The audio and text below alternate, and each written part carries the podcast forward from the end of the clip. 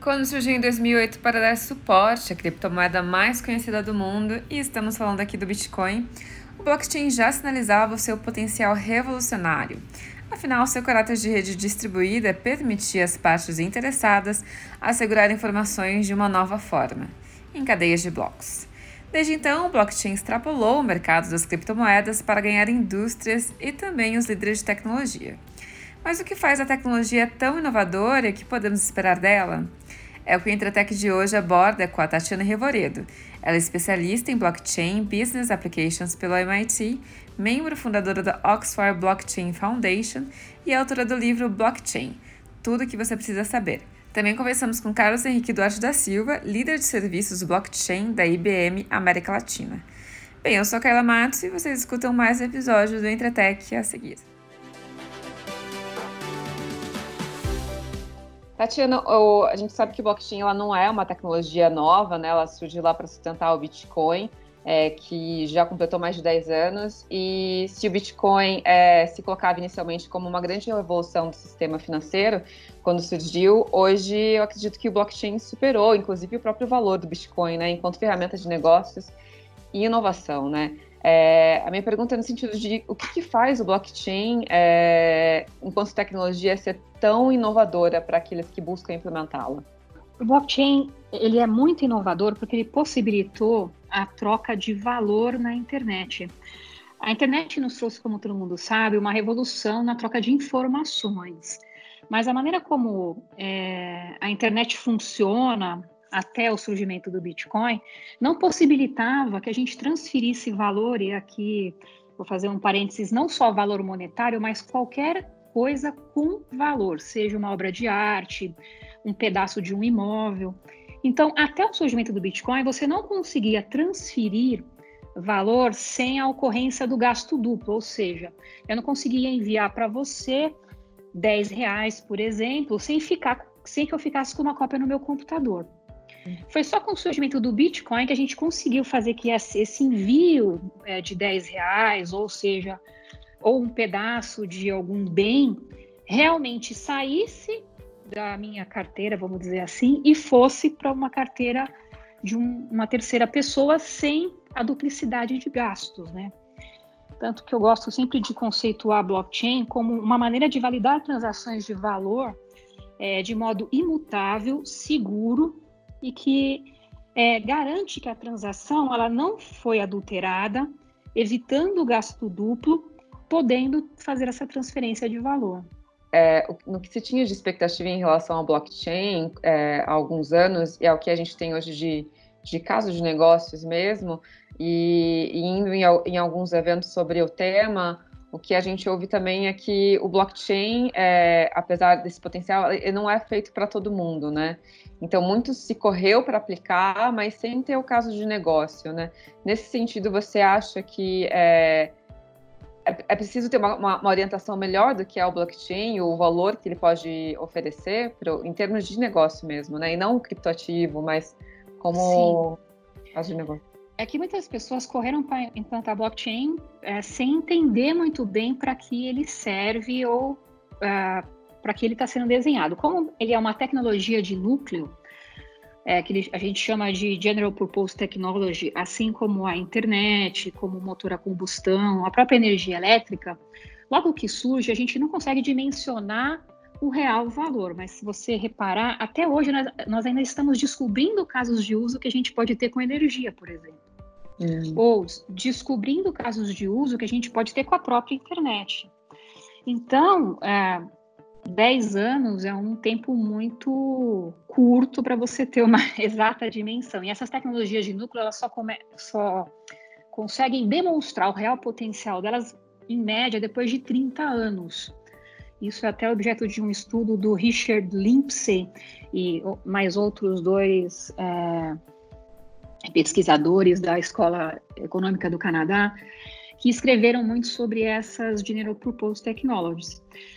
Um caso muito interessante que eu tenho observado, ou melhor, um comportamento interessante que eu tenho observado é que muitas empresas elas estão querendo aplicar blockchain com a maneira que se faz negócio hoje, mas não necessariamente num futuro dentro de 10, 20 anos vai ser o que vai ocorrer no mercado. E aí, provavelmente, essas, essas estruturas que estão sendo implementadas pelas empresas vão ter que ser alteradas, porque eles não compreenderam que as estratégias de modelos de negócios vão ser completamente alteradas por essa nova tecnologia, mas não só blockchain.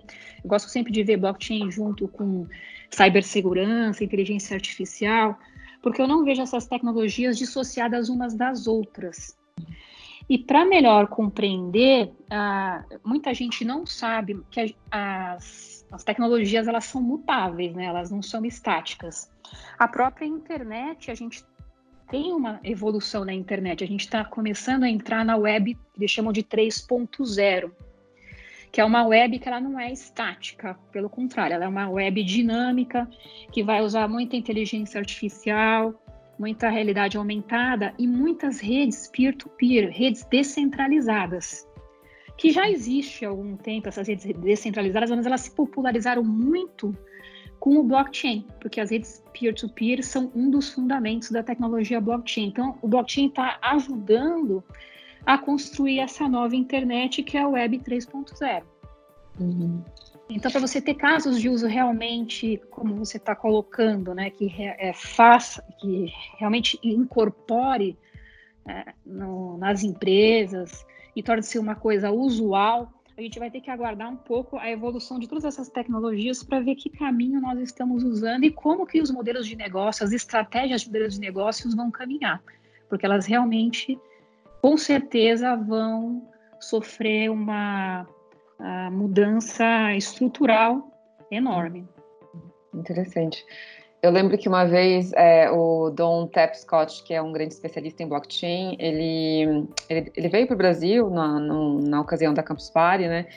E ele falou que, a, que o blockchain seria uma grande arma aí, uma espécie de, entre aspas, detergente contra, contra a corrupção, né?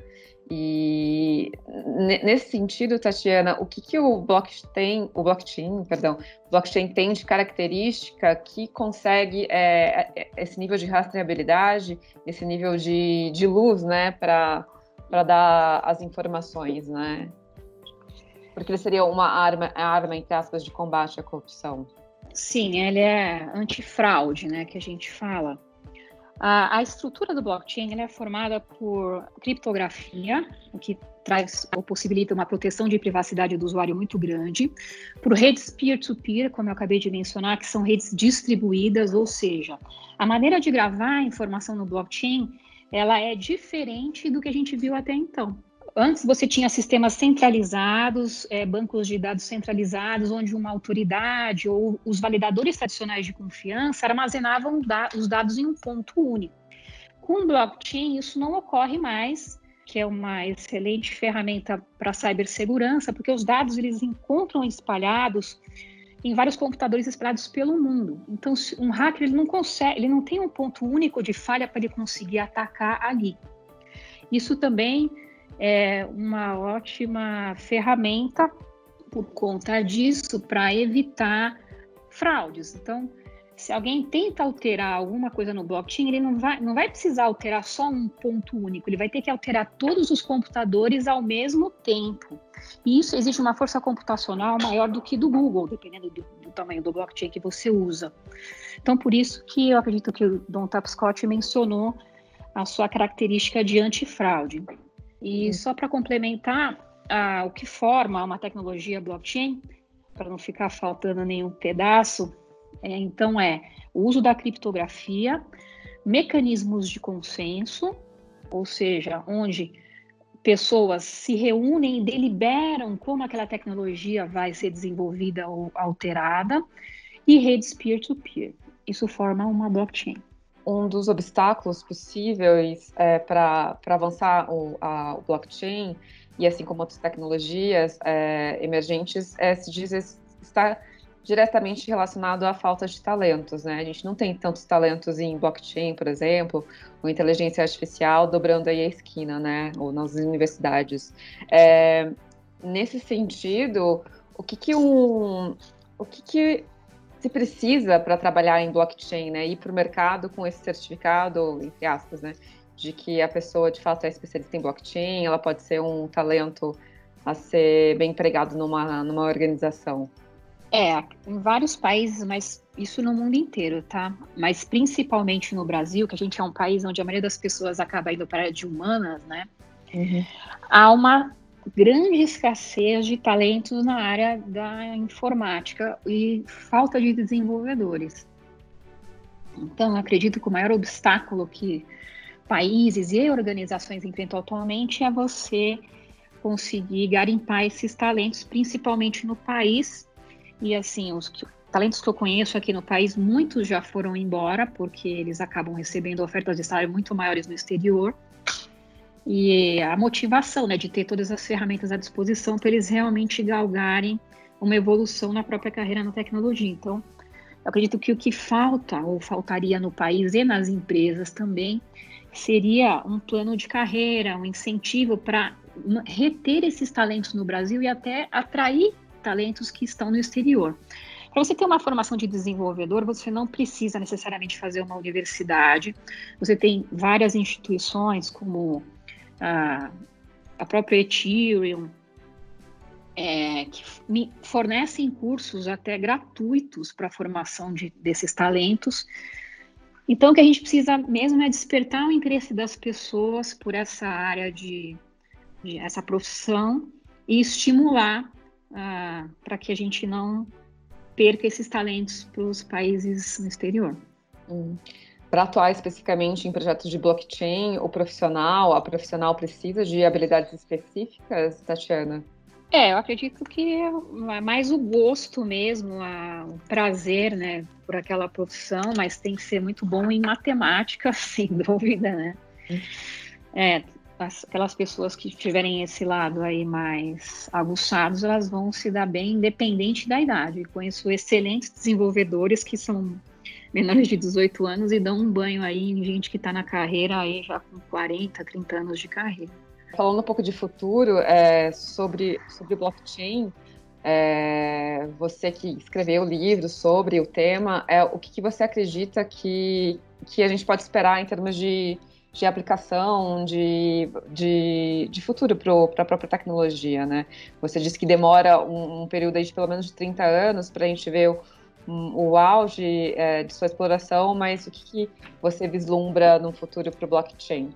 Olha, eu acho que como ele é uma tecnologia de núcleo, ele, é, ele vai impactar e já está impactando diversas áreas e setores, não só da economia, mas a relação entre cidadãos e governos, a relação entre empresas, a relação em várias áreas, desde a, desde a área de saúde, supply chain, energia, votação online.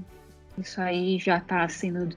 Nos Estados Unidos, por exemplo, já tem 20, 29 projetos em é, testes, em fase já de testes para implementação de blockchain via celular. Uh, em 27, não sei se são 27 condados ou 27 projetos, eu não vou afirmar porque eu não tenho certeza, acabei estudando isso, mas já faz algum tempo. Uh, mas com certeza o estado da Virgínia já, tem, já testou a votação o blockchain nas últimas midterms americanas, né? O Reino Unido tem pensado também, já tem desenvolvido alguns projetos nesse sentido. Ah, então, voltando, a medicina também pode se beneficiar bastante disso. Você, vê, você veja que agora a gente teve que ter uma corrida aí para telemedicina em termos, em termos de pandemia. Eu mesmo, numa experiência pessoal, levei uma eu passei por uma telemedicina, uma consulta no meu plano de saúde e fui levar a, a receita que eu recebi com certificado digital na farmácia e a farmácia não quis aceitar é, a minha receita, apesar de estar assinada digitalmente. Por conta disso, já tem, inclusive no Brasil, a Original My tem um, que é uma empresa brasileira do Edilson Osório, ela já desenvolveu um aplicativo onde você consegue verificar que aquela receita que o paciente está apresentando na farmácia realmente é verídica.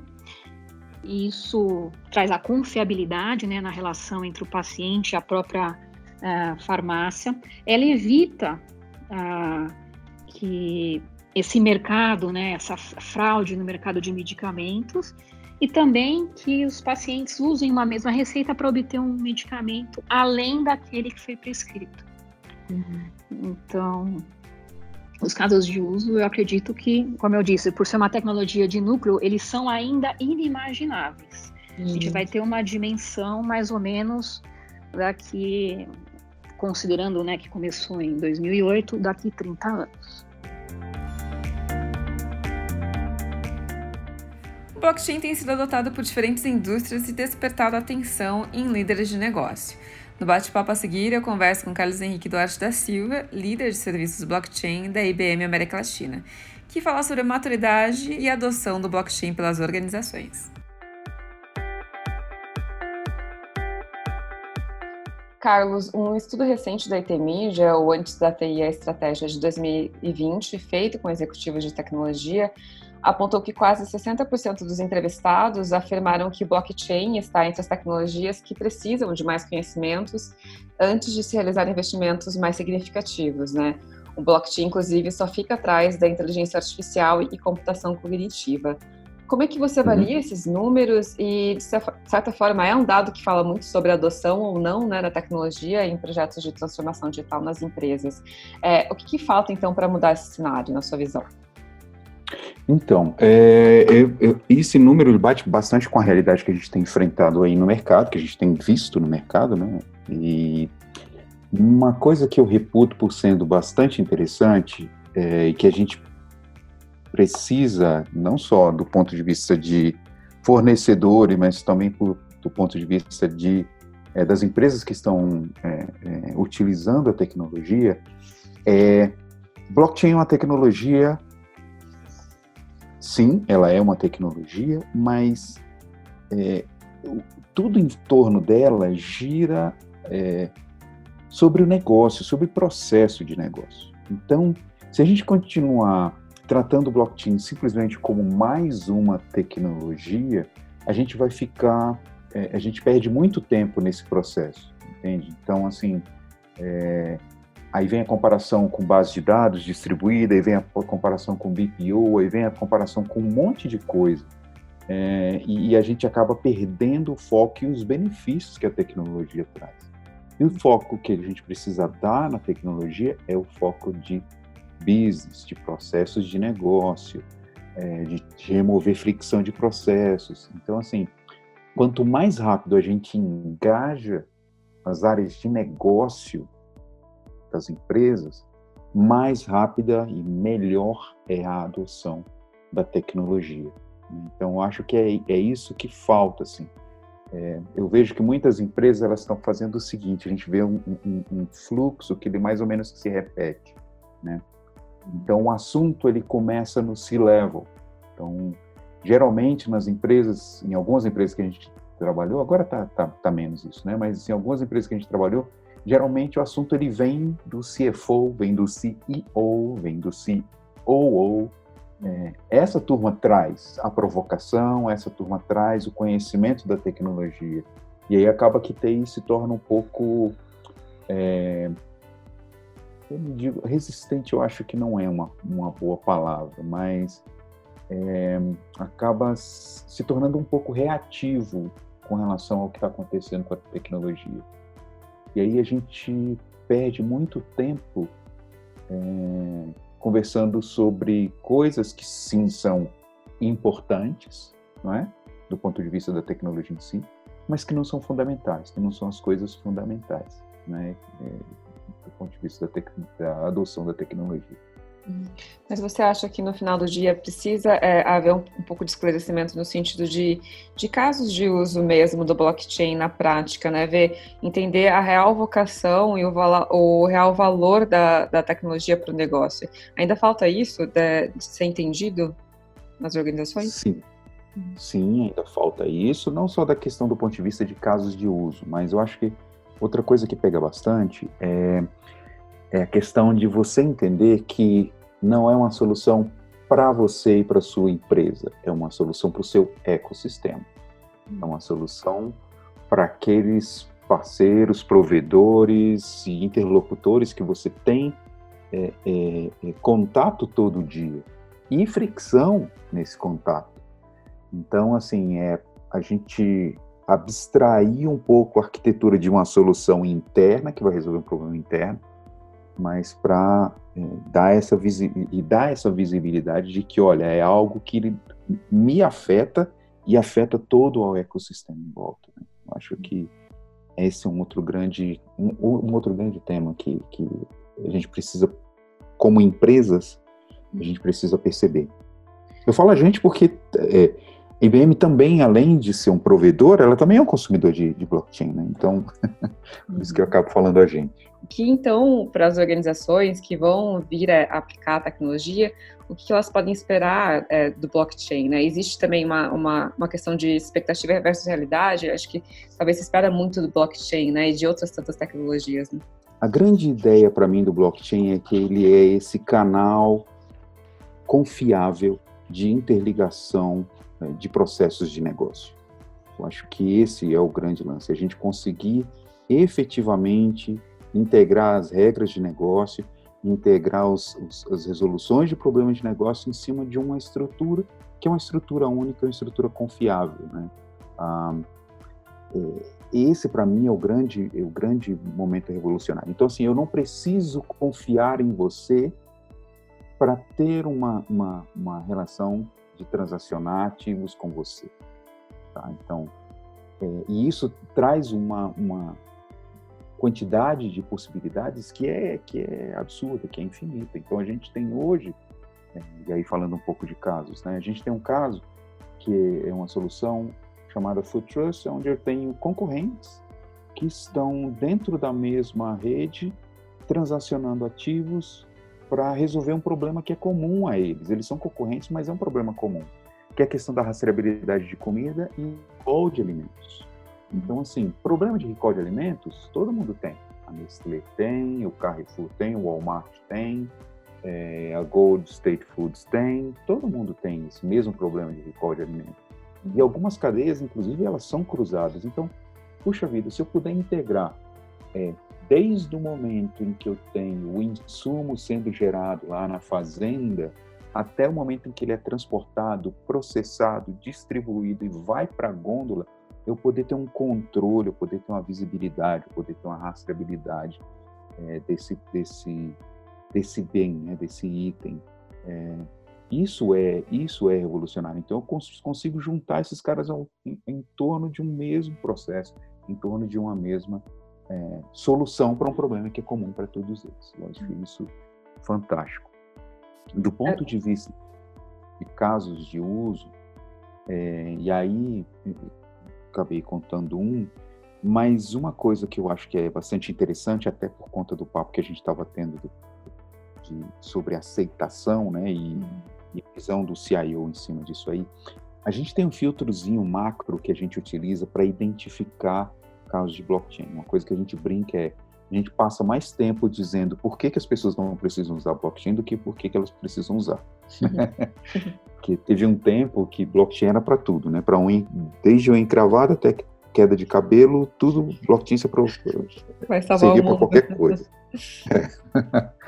É, mas esse filtro ele é bem simples e ele é dividido em três pedacinhos aqui. O primeiro pedaço é eu preciso ter um problema de negócio. Então eu tenho uma uma rede confiável, com tecnologia confiável, que garante que aquele dado que eu registrei ali, ele é imutável, ótimo. Mas eu preciso que isso é, atenda a uma necessidade de negócio, tá joia? Hum. Segunda coisa, eu preciso ter uma rede. É, eu faço negócio com outras pessoas, eu faço negócio com outras empresas, então eu preciso ter uma rede de negócio para fazer a transação desses ativos.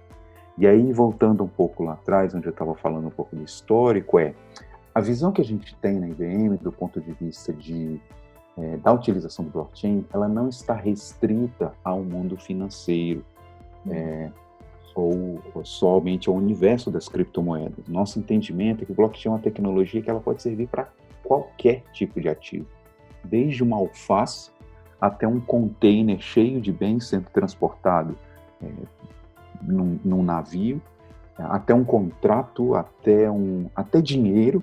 Né? Então, qualquer coisa pode ser um ativo uh, que faz utilizar o blockchain.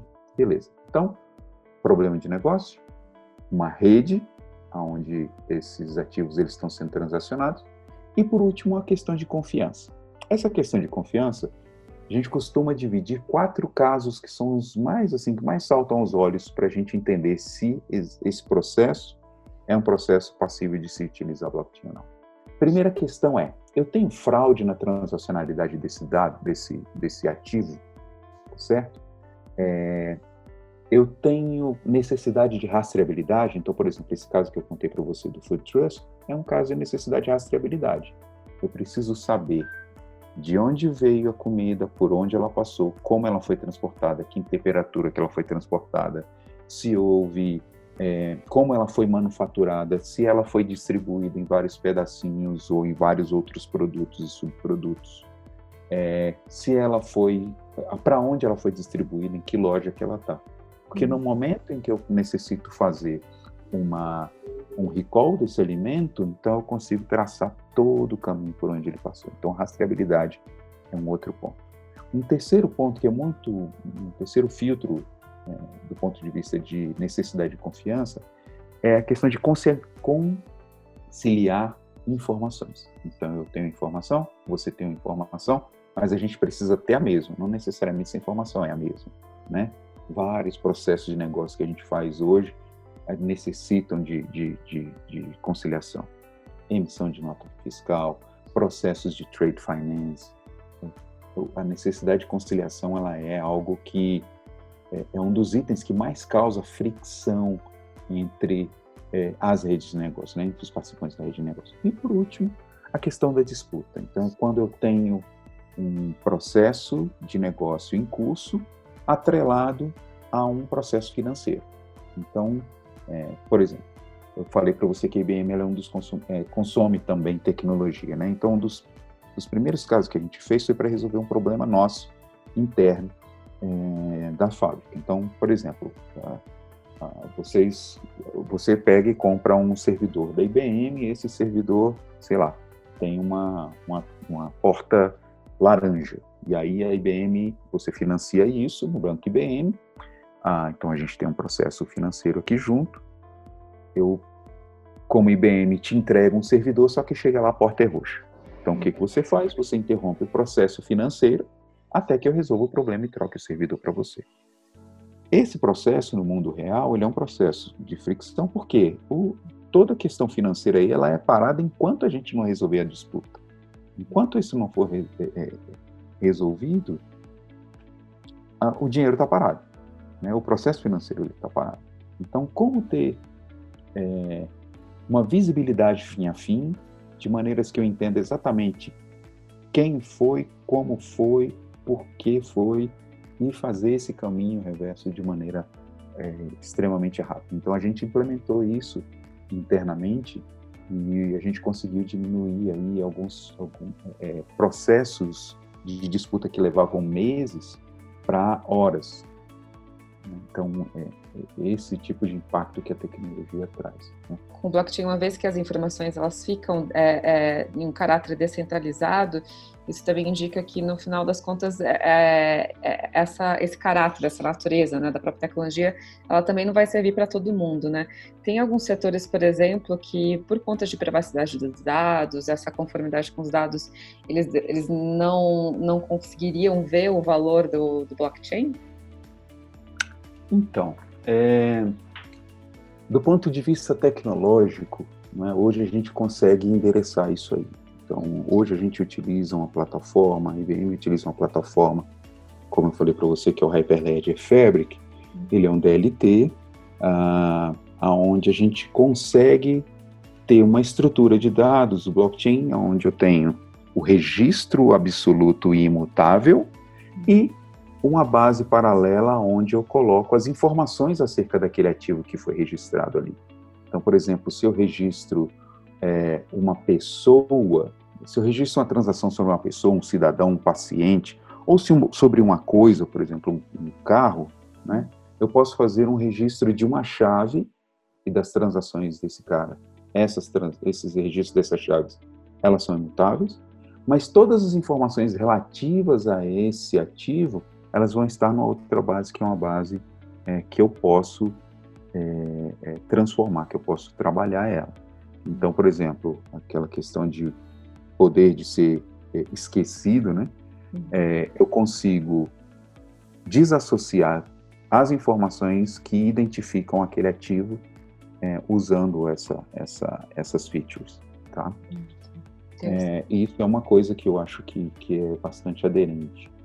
Do ponto de vista de descentralização, aí agora eu vou ser um, um pouco polêmico. Assim, eu, é, eu entendo que a descentralização ela é um benefício extremamente importante, mas ela não é um fim em si mesmo do ponto de vista da utilização da tecnologia.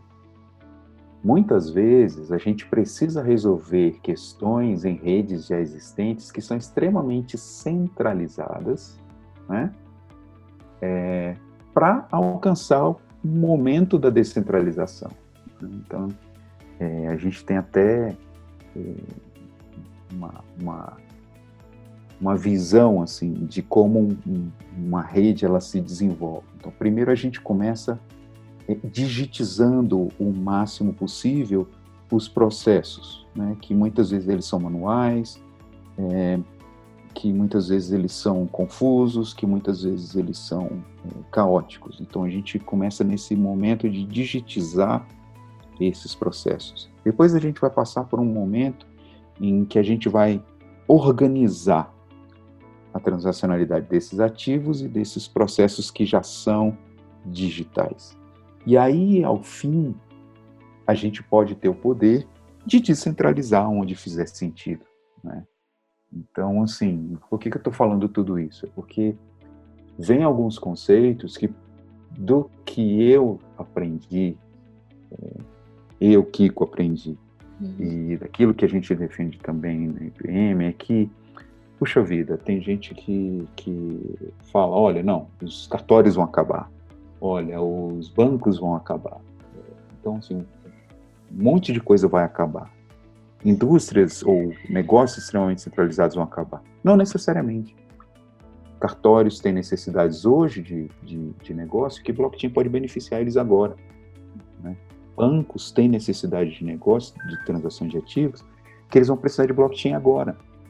Então, vamos começar a trabalhar isso, né? É, vamos começar a ter essa visão de que assim, a descentralização ela é importante, ela é um, uma feature muito, muito legal, uhum. mas ela não é um fim em si mesmo. Carlos, no, durante a pandemia da Covid-19, a gente viu é, o blockchain também ter encontrar sua, vocação aí nessa questão da transparência e rastreabilidade, né? Tem, tem casos específicos num contexto de pandemia, e a gente pode falar também de cadeia de suprimentos, que você destacaria como, como o blockchain é, mostrou de fato seu valor? Mipaz é uma plataforma ah, que ela foi construída aí utilizando com o pessoal da OMS, né?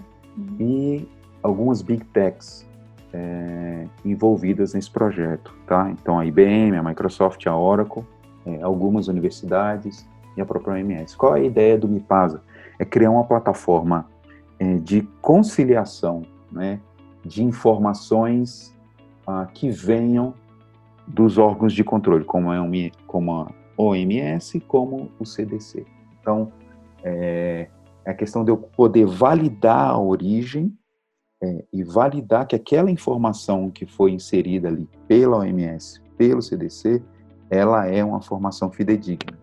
Tá? Então, como ela é imutável, eu garanto que aquela informação realmente ela veio da OMS. E aí, a partir daí, você tem a disponibilidade de, de tirar insights, de tirar relatórios, de facilitação é, nessa, nessa, nesse fluxo de informações, que é algo que a gente precisa tanto no momento desse, né, que a gente tem um monte de informação, não necessariamente todas elas são úteis, não necessariamente todas elas ajudam. E um outro caso é o, o Rapid Supplier é, Connect, é, ele é uma solução que ela veio em cima de uma outra rede de um parceiro nosso, que ele vai permitir que eu é, junte é, e classifique melhor fornecedores é, e, e, e, empresas que estão precisando, empresas e governos que estão precisando garantir qualidade de fornecedores, né?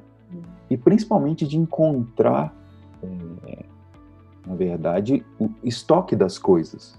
Então, é, estoque de máscara, estoque de respirador, a gente está vendo aí um problema gigante de, de, de cadeia de suprimentos global, né?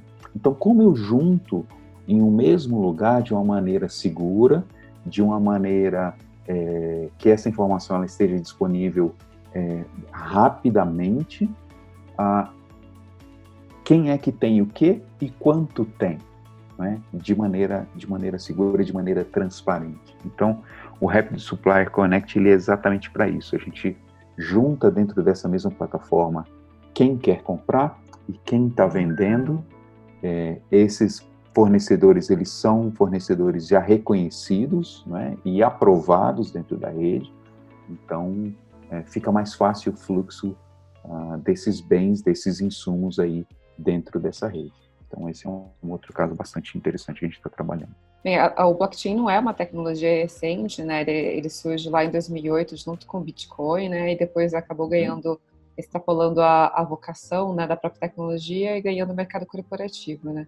Nessa trajetória de quase 12 anos aí, o, na sua visão, né? O quanto que o blockchain evoluiu e, e dá para prever já o que, que a gente pode é, esperar do blockchain nos próximos anos? Ah, evoluiu bastante, evoluiu bastante. Eu acho que a primeira coisa que evoluiu é quando você tem uma, uma tecnologia ou uma informação que está confinado a um grupo seleto de pessoas é uma coisa. Quando isso está aberto para todo mundo falar, interagir, desenvolver em cima, eu acho que esse é o grande, isso é o que traz a, a, a grande evolução, né? Então, beleza, se falava de, de Bitcoin, mas aí quando Vitalik Buterin vem cria o Ethereum, é uma outra revolução, e aí a gente começa com os forks, e aí a gente começa com a evolução das tecnologias, aplicações, mais casos de uso aparecendo, a gente transcende a questão é, da visão econômica agora só de transações econômicas para trabalhar outros tipos de transações de outros ativos.